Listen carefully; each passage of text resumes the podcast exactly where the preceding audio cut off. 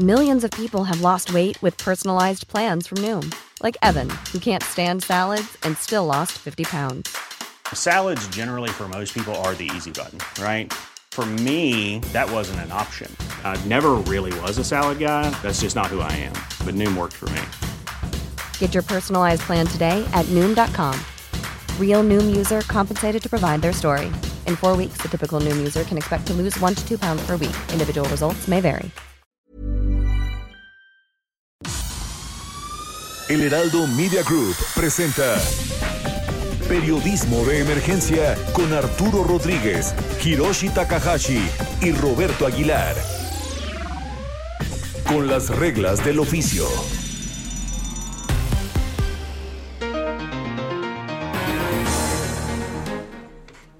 Buenos días, bienvenidos a Periodismo de Emergencia. Y pues como todos los sábados, domingos también, estamos aquí con información a profundidad sobre distintos temas que seguramente serán de su interés. Yo soy Arturo Rodríguez y saludo con muchísimo gusto a Hiroshi Takahashi. Arturo, muy buenos días. Mónica, Roberto Aguilar, buenos días. ¿Qué tal? Muy buenos días. La noticia ya empezó, la distribución de la vacuna en Estados Unidos. Vamos a platicar un poquito más tarde sobre ese tema.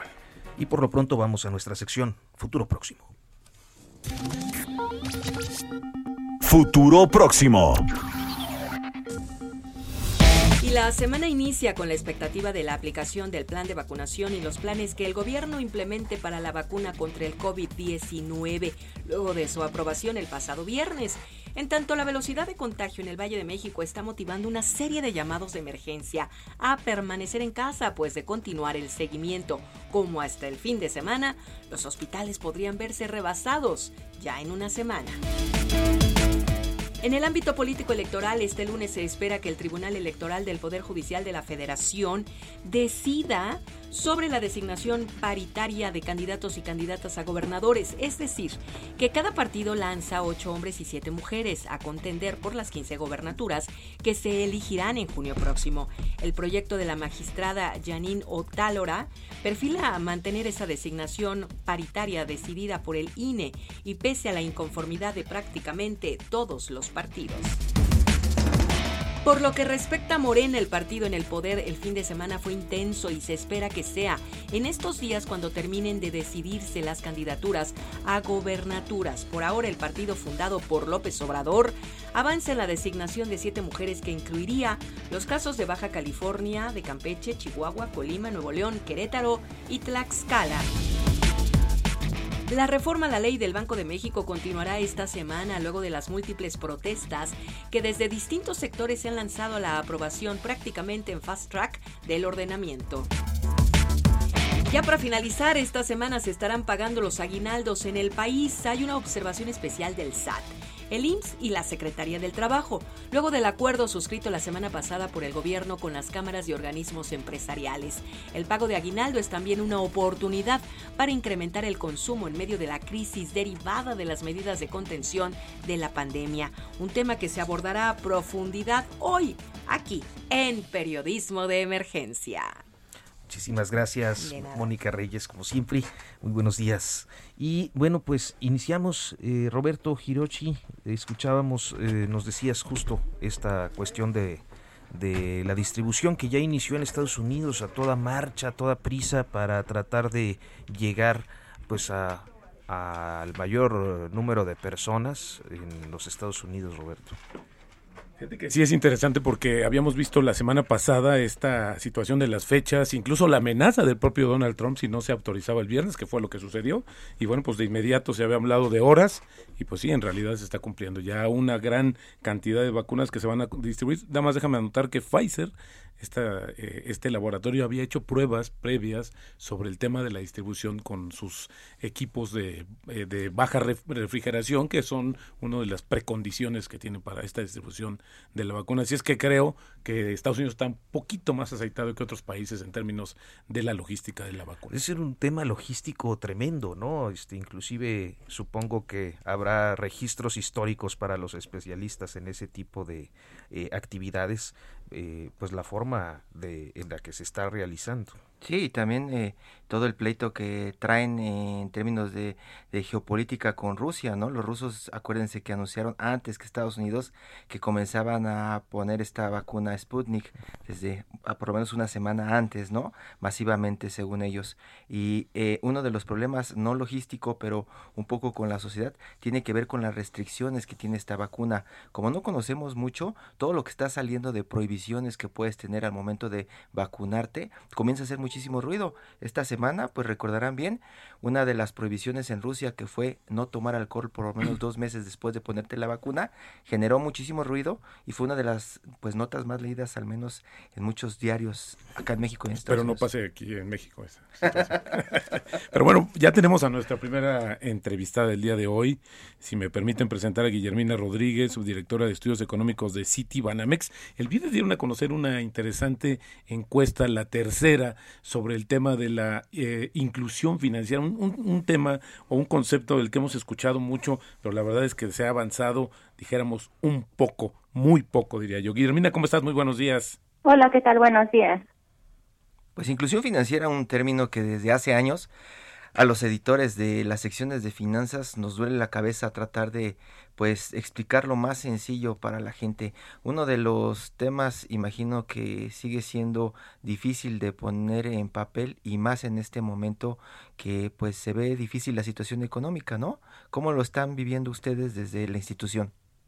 Sí, claro. Mira, eh, la, eh, eh, efectivamente es difícil dar un concepto único de inclusión financiera. Quizás el más eh, apropiado sería saber cuántos cuántas personas tienen una cuenta de banco. Desafortunadamente eh, no tenemos este esta medición en el país y lo que sí publica la Comisión Nacional Bancaria y de Valores son los datos de cuántas eh, cuánto acceso hay en los municipios o en los estados del país en cuanto a número de cajeros, eh, número de sucursales, en fin, una serie de variables de acceso a, los servicios financieros. Y por el otro lado está también qué tanto se utilizan estos eh, estas estos accesos por parte de la población. Entonces son las mediciones que con las que contamos en nuestro país para poder hacer una aproximación de la medición eh, de, la inclusión financiera. Por supuesto hay una tercera vertiente que debería ser la calidad de los servicios financieros que desafortunadamente todavía está en, eh, iniciándose este tipo de, de, mediciones y que esperemos que pronto tengamos alguna manera de medir también este este tipo de concepto que es la calidad de los servicios financieros, eh, incluida la educación financiera, en fin, mm, conceptos mucho más cualitativos. Para aumentar la inclusión financiera, el gobierno de México, la 4T, estaba pensando en el Banco del Bienestar, estaban hablando de fuertes inversiones y al final parece que no lo van a conseguir. Eh, ¿Ustedes eh, qué han visto con este cambio de gobierno en el tema de la inclusión financiera? ¿Se ha notado algún cambio o prácticamente seguimos como hacia la baja o tablas? Mira, eh, eh yo creo que es una tendencia de, de la banca comercial y que mm, si bien está un poco vinculada a lo que son eh, las políticas del gobierno federal, pues continúa la banca comercial dando pasos hacia la mayor inclusión financiera. ¿A qué me refiero? Con la digitalización de los servicios financieros, la población y sobre todo en estos momentos de, pandemia donde eh, eh, la población no puede salir fácilmente a, a una sucursal, se ha incrementado el número de servicios digitales. Entonces, independientemente de las políticas gubernamentales que intentan incluir más eh, servicios financieros hacia la población, creo que es un papel más de la banca comercial a que se está moviendo en ese sentido. Con la digitalización se ha, se ha aumentado el número de transacciones, el número de ventas por eh, por internet, por ejemplo. Entonces, esto finalmente es una medición que sí eh, incide sobre, sobre la inclusión financiera. Oye, Guillermina, eh, prácticamente seis de cada diez municipios en el país no tienen el nivel apropiado de inclusión, de penetración de servicios financieros. Una cuestión donde es, obligado prácticamente ante esta ausencia, pues eh, eh, todavía muchas transacciones en efectivo, algo que este gobierno ha tratado, o por lo menos al inicio de su administración, quiso comenzar a combatir, pero se ve muy complicado, ¿no, Guillermina? Se ve muy complicado, eh, incide en varios aspectos. Eh, lo que dices es cierto, eh, eh, hay un hay un rezago importante en términos de inclusión financiera.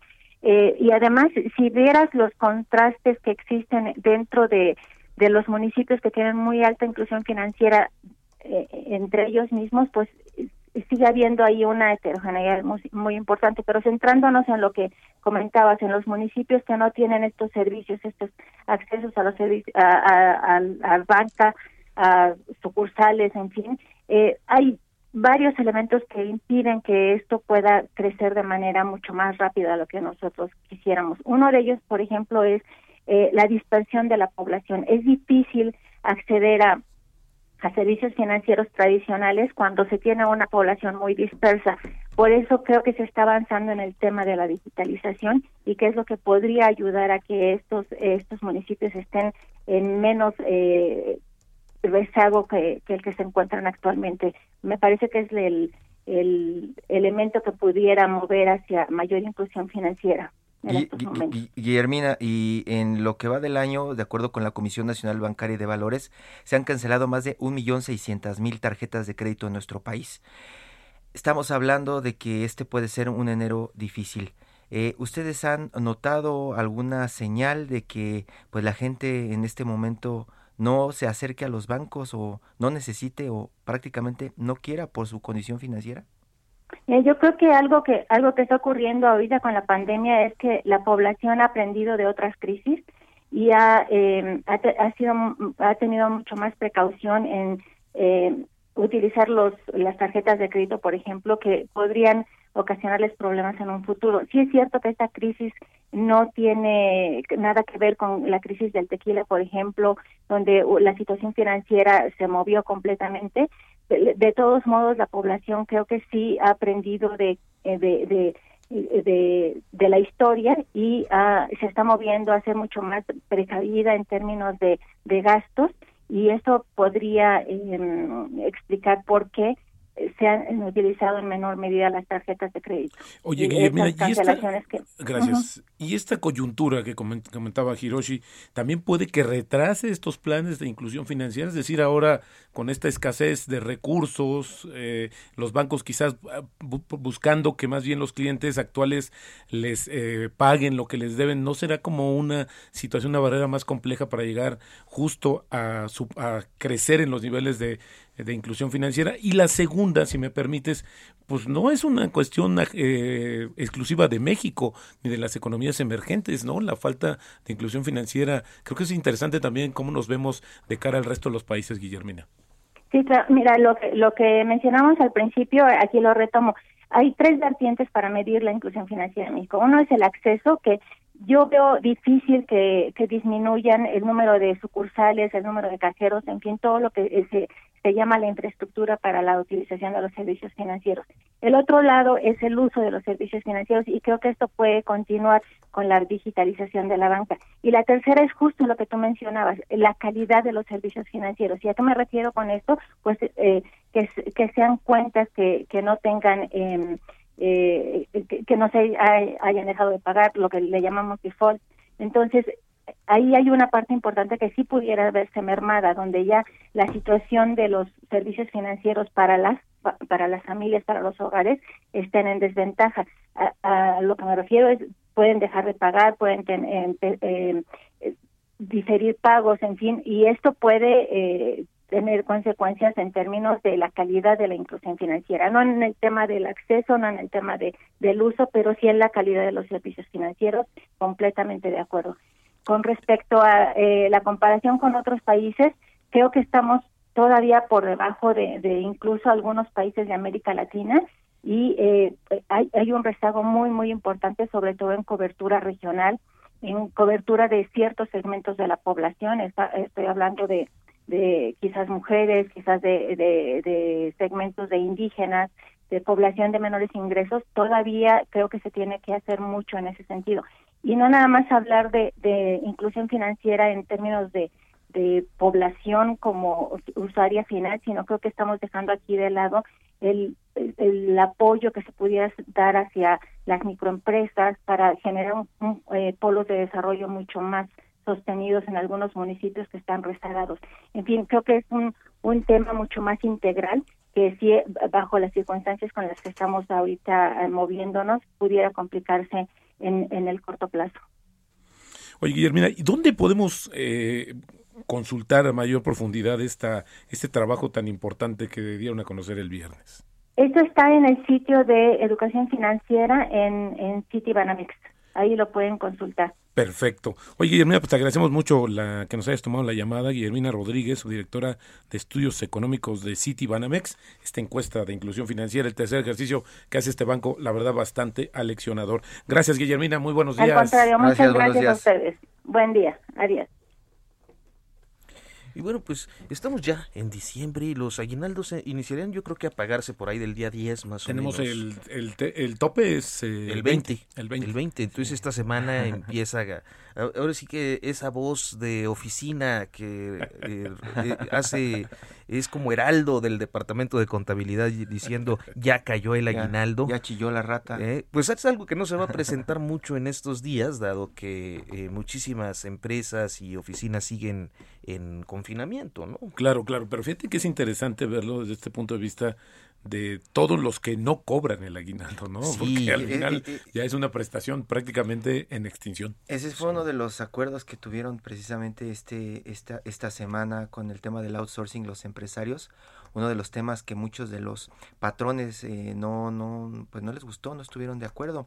Prácticamente esta carta de intenciones que firmó el Consejo Coordinador Empresarial algunos empresarios junto con el gobierno del presidente de México, Andrés Manuel López Obrador, la secretaria del Trabajo y el representante de los sindicatos, tienen que ver con que tienen que respetar eh, que en diciembre no eh, pues despidan, no despidan a, la gente. Sí. Esta práctica este que hacen notar muchísimo es el, como el punto 3 de esta carta, ¿no? Sí, porque además eh, ha sido, digamos que el argumento discursivo del presidente para la reforma eh, pues relacionada con la subcontratación, con el outsourcing, eh, este tema de despidos masivos en diciembre para evitar el cumplimiento patronal de obligaciones con sus trabajadores, entre estas el aguinaldo, y luego su recontratación por enero-marzo. Pues es un ahorro, debe ser un ahorro tremendo para quienes se dedican al, al outsourcing, pero también este, pues eh, sí, la, la negativa a una prestación histórica que este pues eh, también yo creo que para el país sirve mucho para activar el consumo, más en un año como este, ¿no? Sí, y, y pues no sé, Arturo, cómo te ha tocado, pero a mí en algún momento de mi vida pues me tocó estar viviendo prácticamente así, ¿no? Saltándote y esperando saber si te llegaba el aguinaldo. Ese es uno de los puntos que muchos eh, trabajadores festejan. Tal vez los empresarios estén enojados, estén tristes, ¿no? Por el, por el tema de que ahora tienen que obligatoriamente pagar aguinaldo eh, y estar este, al pendiente de sus trabajadores, no correrlos en esta fecha en diciembre. Pero para pues eh, si muchos se preguntan eh, por qué esta acción tan ruda contra los empresarios eh, podrá ser pues muy bien vista por los trabajadores, ¿no? Nada ruda para los trabajadores. No, pues no, al contrario, es que además era hasta un tema, este, yo recuerdo de muchos comentarios luego relacionados con un, un, aspecto ético, ¿no? despedir a alguien en diciembre luego es como y, pues feo. Y en ocasiones este no era ni tanto que, te despidan. Yo recuerdo muy bien que en algún par de empresas grandes, establecidas, de empresarios importantes con los que llegué a trabajar en algún momento, llegaba a diciembre y tal vez recuerden esta historia o tal vez la vivan ustedes más a menudo. Yo desde hace unos años ya no, pero llegaban en septiembre, octubre, noviembre y te decían, eh, hay reunión en la sala de juntas, este, pasa por favor y conforme ibas llegando a trabajar te pasaban a la sala de juntas y te decían eh, mira este es tu contrato renuncia y tienes que firmar tu nuevo contrato y eso sucedía a veces cada tres meses cada seis meses. No tenías ninguna antigüedad no tenías ningún compromiso con la empresa y al final lo que pasaba en diciembre es que preguntabas ¿cuándo llegará el aguinaldo? no pues tiene que llegar prácticamente como decimos ahora no antes del 20 de diciembre pero lo que tenías que hacer era un poco adivinar cuánto te iba a tocar, cuánto te iban a depositar de aguinaldo.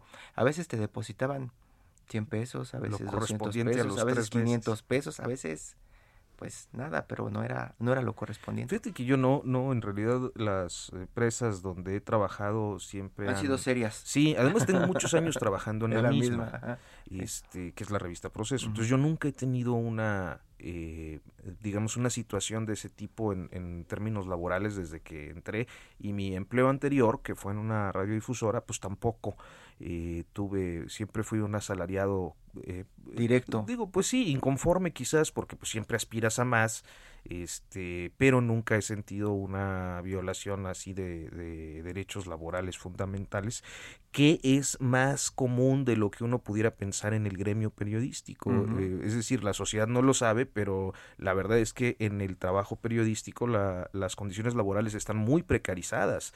Eh, hay un ingreso promedio de los eh, reporteros en México de alrededor de 8 mil pesos mensuales. Es bajísimo para yo creo que para cualquier profesión y eh, la mayoría de los casos son como estos, ¿no? Subcontratos o contratos temporales, eh, eh, condiciones auténticamente violatorias. Muchas veces a mí me ha tocado estar en coberturas sobre algún conflicto laboral donde los reclamos de los trabajadores y sus condiciones son pues mucho eh, más ventajosas que eh, las de los propios reporteros que están reportando la huelga, ¿no? Por ejemplo. ¿Y te refieres a lo mejor a alguna agencia de noticias? Bueno, este es un caso reciente, naturalmente, ¿no?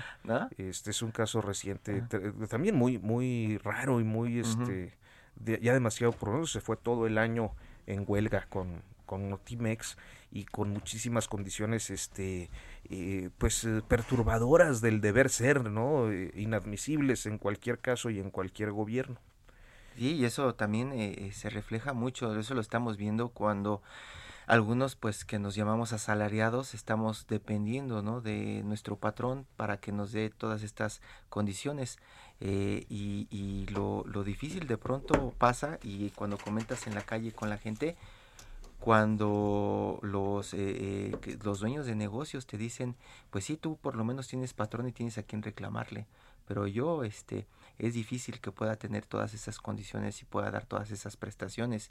Y en este momento, pues todavía más difícil, ¿no, Roberto?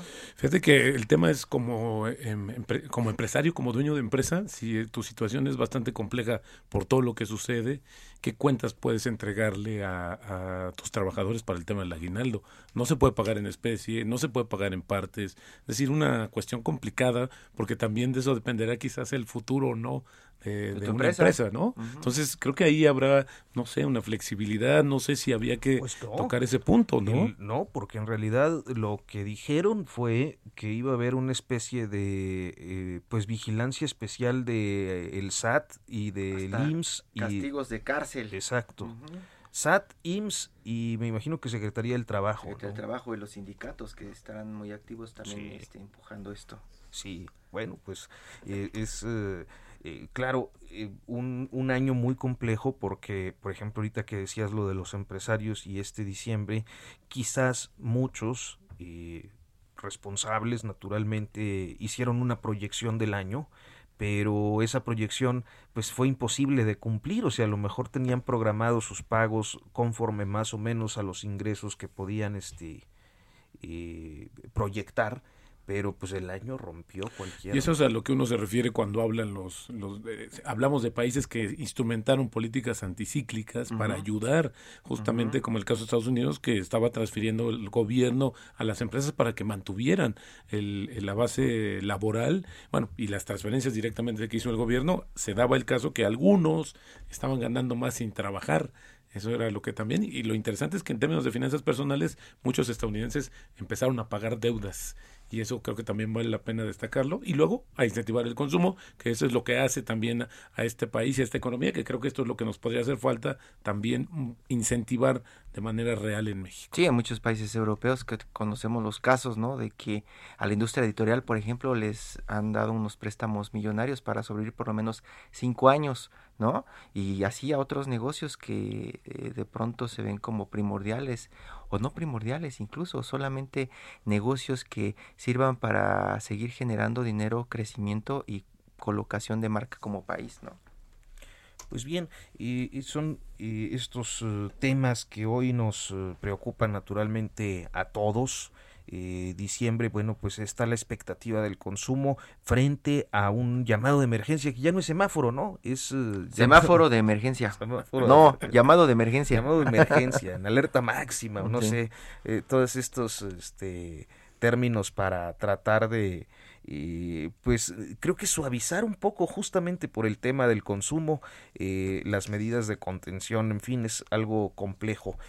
estamos ya a pues unos segundos de hacer nuestro corte comercial. Vamos a hacer la pausa y en unos momentos continuamos en Periodismo de Emergencia.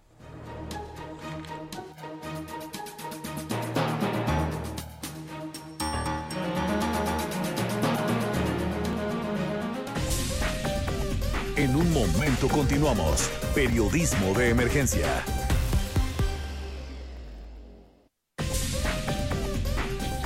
Regresamos con las reglas del oficio.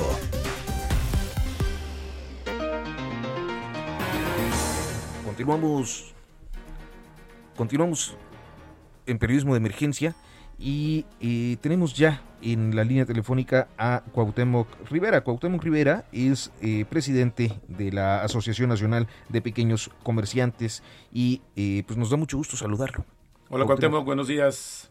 Muy buenos días a todos ustedes este, y a Santorio, gusto que me reciban el programa Oye, Cuauhtémoc, pues la verdad es que gracias por tomar la llamada. Eh, platicamos antes de entrar al aire eh, lo importante de la representación que tú encabezas, más de mil eh, más de un millón de tienditas en que bueno pues la verdad se dice fácil pero son unidades también económicas de las cuales han sido bastante vapuleadas en los últimos meses no Cuauhtémoc afirmativo este realmente la actividad económica y comercial del país en lo que va del año ha sufrido un golpe severo, lo está sufriendo en este momento porque está muy vinculado a la suerte de, la emergencia sanitaria. Es decir, si no logramos controlar la pandemia, la verdad, el costo económico de esta situación va a ir incrementándose y va a significar más pérdida de empleos, cierre de negocios y mayor pobreza. Estamos en una situación, como indico, muy difícil, muy lejos. Ahorita la Ciudad de México está viviendo una esquizofrenia oficial, es decir, realmente la Ciudad de México está en semáforo rojo, pero la voluntad del gobierno federal es no declararlo en rojo. Pero estamos eh, eh, viviendo cómo los hospitales están desbordados, el nivel de contagio diario está elevadísimo y es la consecuencia de un de un manejo de la pandemia que tendríamos que reflexionar ha hecho se ha hecho de una manera bastante errática y las consecuencias aquí las estamos pagando. Se advirtió que iba a haber una segunda rebrote pandémico en, en, el invierno y que iba a ser dramático. Pues estamos viendo los albores de esta, de esta aventura humana tan difícil que nos toca vivir y que tiene consecuencias económicas muy fuerte. Señor, señor pero por el otro lado están también los pequeños empresarios, los dueños de tienditas, los comerciantes ambulantes que exigen que no se pongan estas medidas. Estamos viendo que acaban de anunciar precisamente esta pues nueva alerta de emergencia, por lo menos acá en la capital del país, donde están diciendo que algunos comercios en el centro histórico van a tener que cerrar probablemente domingo y lunes antes de las 5 de la tarde, los restaurantes no podrán vender alcohol después de las 5 de la tarde, e incluso tendrán que dar servicio a domicilio, y también ese grupo de comerciantes salta a decir que los van a matar de hambre. Eh, pues eh, hay mucha confusión, ¿no? Eh, las tienditas no estarían de acuerdo en que estas medidas del gobierno están funcionando para dejar hacerlos lo que quieran en estos momentos. No, el punto es ese, no es que estén estemos de acuerdo con esas medidas, sino que esas medidas que son draconianas, que son muy impositivas, son como buscar reaccionar al golpe, es decir, cuando el golpe ya te lo dieron, pero, pero draconianas, draconianas, por ejemplo, en, en París, en Argentina, aquí no se está haciendo nada, prácticamente son muy suaves. no, el punto es, bueno, draconianas, porque lo que se va a empezar a hacer en los hechos es volver al cierre o al, paro económico. Vamos caminando hacia allá. Eso de que se cierre a antes de las 5, de que es, los filtros sanitarios eh, avancen, que domingo y lunes o sea, estas nuevas restricciones que acaban de anunciar el secretario de Gobierno de la Ciudad por decir un gobierno que está pasando en los estados del país, es, es, consecuencia de un manejo errático. Un país donde nos hemos puesto de acuerdo si eso no es necesario el cubrebocas. Hay autoridades que dicen que sí, hay autoridades que no. Entonces, en, en, en, en, todo el mundo hay un amplio consenso, en la mayor parte, del, por no decir el 99% de los países del mundo, en que el cubrebocas es una medida eh, básica para el tema de los contagios. Sí, pero, pero en las eh, tiendas, refiriéndonos directamente al tema del comercio, en otros países el comercio se ha cerrado totalmente. No hay que pueden o no pueden hacerlo. De pronto lo cierran, tienen que cumplir esos horarios. Eh, de pronto hay que hacer fila para el súper y en algunos casos los ancianos no pueden ir a comprar. Bueno, se ponen medidas más fuertes, como le decía, lo más de lo, de lo cercano tenemos Argentina, ¿no? Donde está sucediendo eso. Y en México prácticamente eh, son medidas ambiguas donde dejan hacer lo que sea. Eh, si usted sigue con su tiendita, pues a lo mejor no pasa nada en el barrio donde donde esté vendiendo, ¿no? No van a llegar algunos inspectores a cerrarla, ¿no? Ahí hay una, una, puedo hacer una, permíteme hacerte una, desde que empezó la emergencia sanitaria, la, la actividad de brote se ha declarado una actividad esencial y lo que se ha buscado es establecer un protocolo permanente de anti-COVID, que es lo de lo que de sí este modelo de negocio supera regularmente, que es no, eh, no, atender en más de dos, sino uno a uno, el de atender con sanitización, con eso del gel antibacterial, con el cubrebocas. Se han puesto en muchos negocios pantallas de por medio a la hora de pagar para evitar eh, usarlo como tarjeta pues, de, servicio. Eh, se han guardado el protocolo. Muchos lugares de la Ciudad de México y del país entero se han, a través de la tienda de barrios, se ha implementado el servicio a domicilio.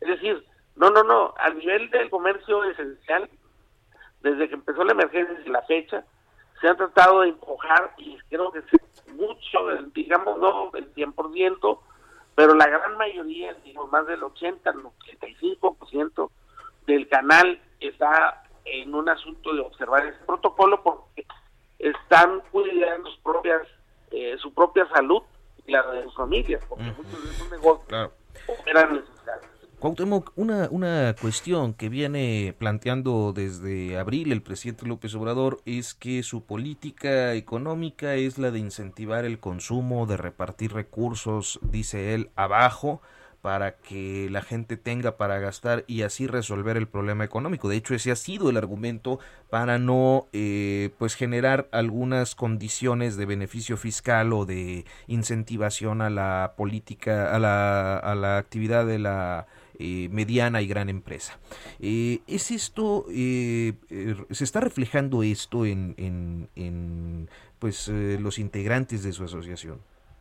Mire, en todo lo que va del año, hemos vivido un proceso de inflación y carestía constante. Es decir, los productos de la canasta básica son 88, pero los esenciales hay tres. Esos productos que nosotros llamamos esenciales o de consumo obligado, eh, de alguna manera, mes, si no unos otros, pero constantemente todos, han ido sufriendo un incremento en sus precios y golpeando y lacerando el ingreso, digo, la economía familiar y los herederos de las demás de casa. Recientemente el, el presidente mismo señala, acaba de anunciar que va a promover un aumento al salario mínimo del 15%. Bueno, todas estas medidas, los programas sociales, lo cierto es que han dejado, han quedado por debajo del boquete económico que ha generado la pandemia, porque el principal boquete que ha generado la pandemia es la pérdida de empleos la barra del tribunal y sobre todo que mucha gente, al no haber movilidad social regular, el, negocio de, la economía está en el movimiento de la gente. Al no haber movimiento de la gente, el negocio cae o, de, o crece. No muy lejos, pasado buen fin, aunque INEGI reporta que el buen fin atemperó la inflación, lo que logró el buen fin fue que reflejó que la gente no gastó, afortunadamente no encharcó, no se envasivó, como la campaña llamaba a la gente a que lo hiciera. Es decir, ahorita el ánimo al consumo mexicano es retraído, es hacia atrás. Hay un decrecimiento del consumo que impacta la actividad comercial y que, bueno, lo que nosotros podemos decir a tu comentario concreto es que las políticas que ha implementado el gobierno federal para apoyar a los de abajo, pues no han sido suficientes, no han tenido el impacto esperado, no tendrán porque abajo cada vez estamos casi eh, más gente, hay más gente abajo que la que se esperaba hubiera. Cuauhtémoc Rivera, presidente de la Asociación Nacional de Pequeños Comerciantes, le agradezco mucho que nos haya tomado la comunicación. Muy buenos Gracias, días. Cuauhtémoc, buenos días. Buenos días. Muy buenos días a todos ustedes.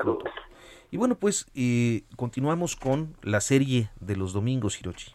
Sí, esta serie que nadie nos olvide, una serie hecha por El Heraldo Radio y El Heraldo Web. En este capítulo, feminicidio de Elidet Ríos Cabrera. Que nadie nos olvide. Feminicidio de Elidet Ríos Cabrera, Nexahualcoyotl, Estado de México, 22 de junio de 2020. Fue el Día del Padre cuando Gerardo Ríos supo por última vez de su hija Elidet. A ella, la niña de sus ojos y su cómplice, la asesinaron al día siguiente, el lunes 22 de junio. Fue Omar, su pareja sentimental, quien la drogó y estranguló frente a su niño de 10 años. Él se dio a la fuga y ahora Gerardo lucha los días y noches para encontrar justicia por el feminicidio de Elidet. Elidet Ríos Cabrera era una madre de 30 años que daba la vida por su hijo Kevin. Trabajaba hasta el cansancio como mesera en un restaurante de lujo y para ayudarse también hacía ventas por catálogo. Con su sueldo y las propinas que ganaba, le alcanzaba para darle una vida digna a su pequeño y para mantener a Omar Santos Loera, su pareja. Con mucho esfuerzo y trabajo, Elidet ahorraba todos los años para llevar a su hijo de vacaciones. Viajaron a Acapulco, Puerto Vallarta y Cancún, pero este año el reto era aún mayor, pues le había prometido al pequeño Kevin que lo llevaría a Disney, en Estados Unidos. Esa era su mayor ilusión. Elidet llevaba 11 años de relación con Omar. Él era una persona muy violenta y estaba prófugo de la justicia, pues antes de conocerla había matado a dos personas en una riña e hirió a otras más. Estuvo en prisión seis meses y tras ser condenado a 122 años, se dio a la fuga. De todo esto, ella no se enteró hasta poco antes de ser asesinada. Una semana antes de su asesinato, Elidet le había pedido a Omar que se fuera de la casa. Ya no podía sostener una relación como la que llevaban. La madrugada de ese lunes, él la drogó y estranguló. Al amanecer, llamó a don Gerardo y a la hermana de la joven para confesar su crimen. Dejó a su hijo en casa de su abuela y huyó. Cuando la policía y los padres de Elidet arribaron a la escena del crimen, encontraron a Elidet desnuda. Aún no se sabe si fue abusada sexualmente, pues las autoridades le negaron los resultados de la autopsia a la familia.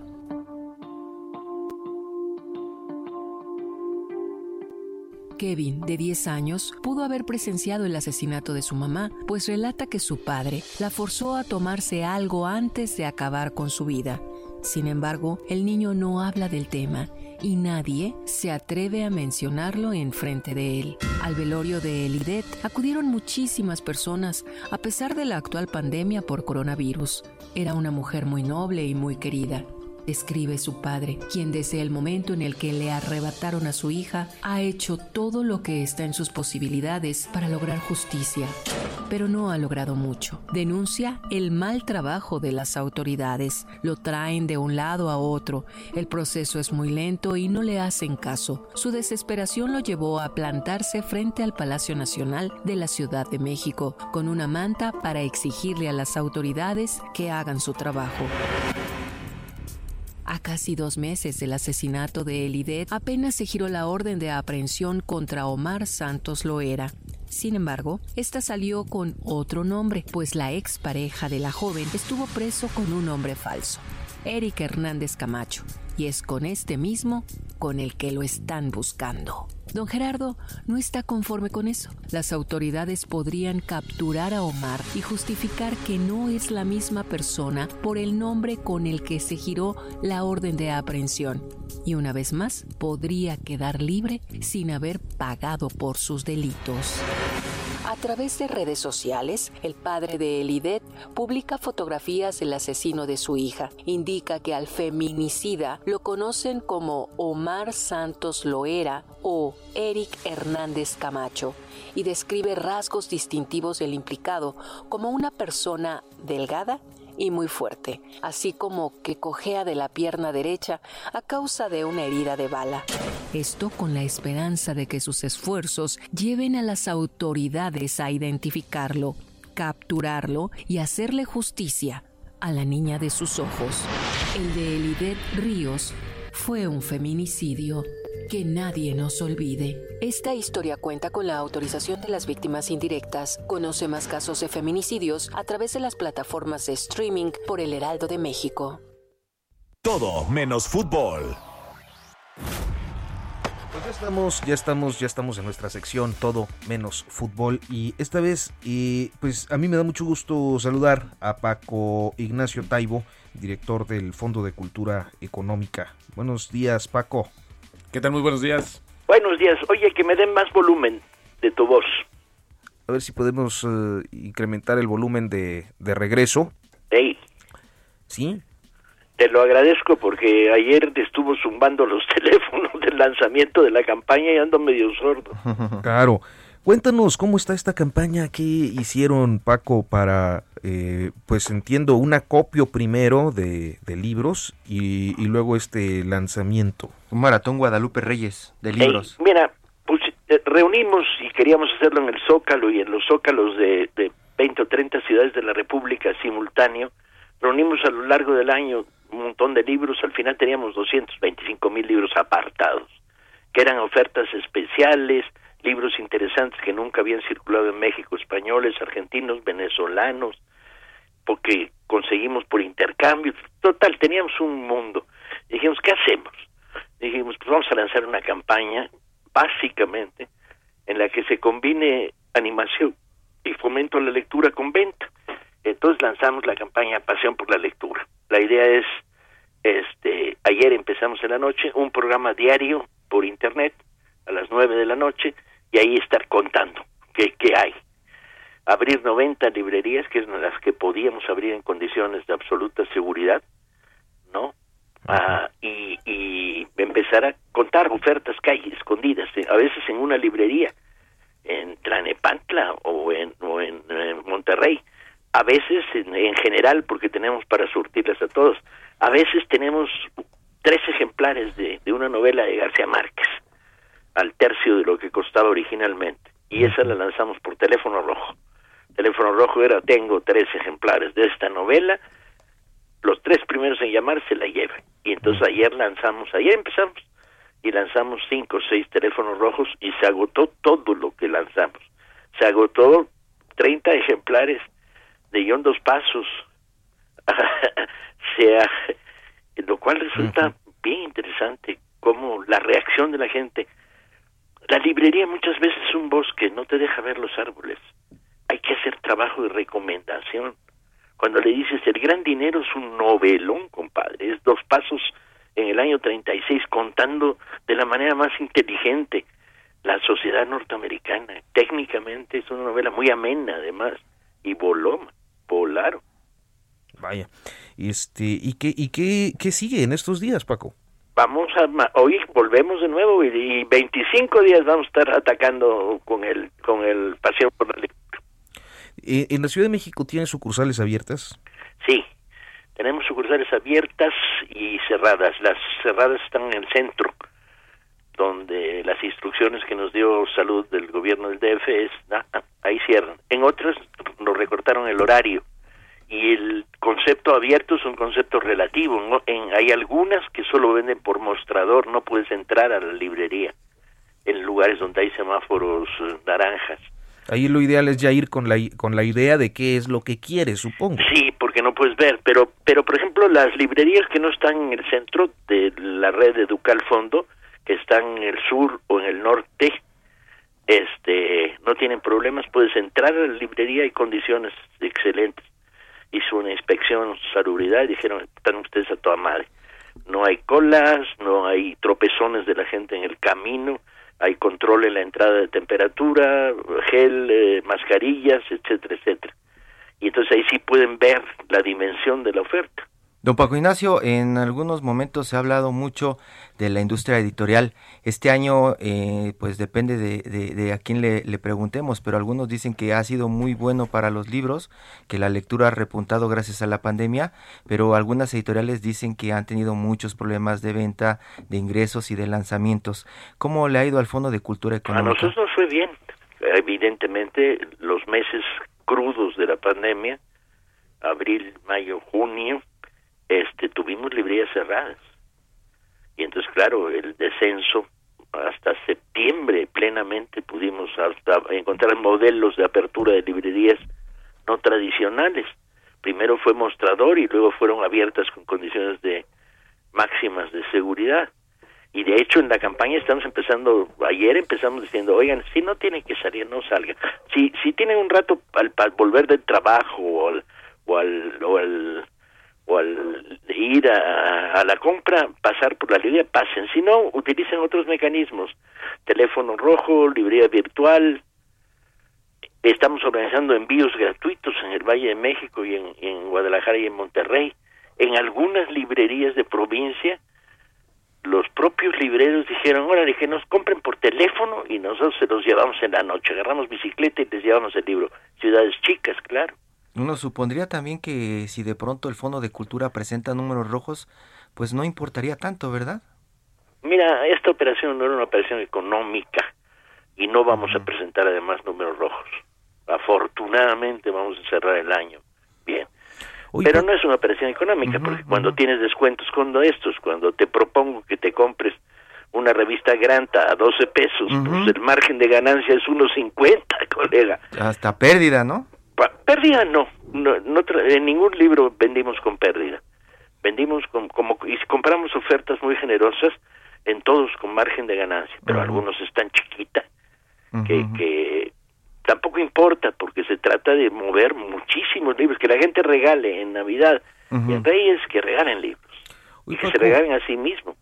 Y, ya que estás en esta recomendación de que se regalen libros, ¿por qué no abusamos de tu generosidad y nos das en esto, en este, estos dos minutos que nos quedan, eh, unas tres, cinco recomendaciones de libros de 2020 que tenemos que leer? ¿De libros actuales salidos ahora, de novedades? Sí, sí, sí. Pues mira, me iría por algunas cosas que empezamos a publicar y que estamos cerrando el año publicándolas hay una autora que me causa y que te va a interesar un chorro, se llama Raquel Robles, una joven autora argentina muy inteligente, que escribe una novela que se llama La Lectora, muy brillante. Y yo me quedaría con, con la chilena que escribió Space Invader, que me gusta mucho la novela, una novela sobre no hay infancia inocente.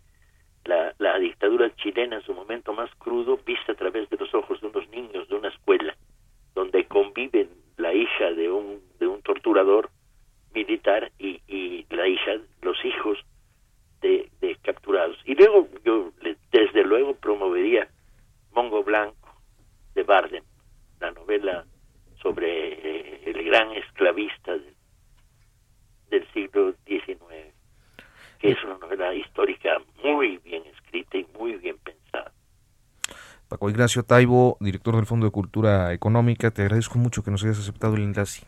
Un placer, muchas gracias. Muchas gracias. Muy buenos días. Vamos a veamos por ahí en alguna librería aprovechando. por esas grantas este, con descuento.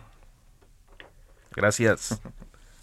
Y bueno, pues eh, estamos ya en la recta final de Periodismo de Emergencia. Roberto. que me gustaría comentar algo. Había muchas versiones acerca del inicio, del arranque de la vacunación en Estados Unidos. Se había hablado, pero se está diciendo ahora que será de manera ya oficial a partir del lunes. Esto no, no excluye que ya se hayan eh, distribuido y aplicado algunas vacunas, pero el tema masivo, que eh, va a suponer una remesa de 2.9 millones de vacunas, se está denunciando que empieza el día de mañana, ya de manera oficial, en las residencias geriátricas y también con los trabajadores sanitarios, que son los primeros, como se ha establecido, que van a recibir la vacuna. Arrancamos la semana con el tema pendiente de Banco de México, ¿no? Que es uno de los temas que probablemente nos vamos a llevar en estos días de receso en algunas redacciones, ¿no? Pero estaremos pendientes de lo que suceda en los próximos sí, hay la versión de que podría revertirse, ¿no? Exacto. por ahí me parece que eh, Excelsior. Exactamente, ya hay una nota que comenta eso, pero bueno, también tiene una mucha pues oposición de incluso los propios gobernadores, lo que platicamos ayer, había que analizarlo muy bien en ese sentido y ver, eh, conocer todo lo pero que es que, es que hasta los uh, subgobernadores como Gerardo Esquivel, o sea, los que son más próximos al presidente, o propuestos que fueron propuestos por el presidente están, están oponiéndose, ¿no? Se oponen y desde el Senado pues comienza a salir mucha información en pro o con apoyo, ¿no? O buscando apoyo, ¿no? Para que esto continúe parece en discusión pública. Parece que Monreal se metió ahí en una... Muchísimo en una complicación. que no se nos olvide que también quiere ponerle tope a las tasas. O sea, está en el plano financiero bastante activo el senador Monreal. Pues nos vamos, son las 10 de la mañana con 54 minutos y 45 segundos. Yo les agradezco mucho el favor de su atención y naturalmente el poder compartir esta mesa, Roberto Hiroshi. Gracias, muy buenos días. Arturo, Roberto, gracias. Hasta la próxima.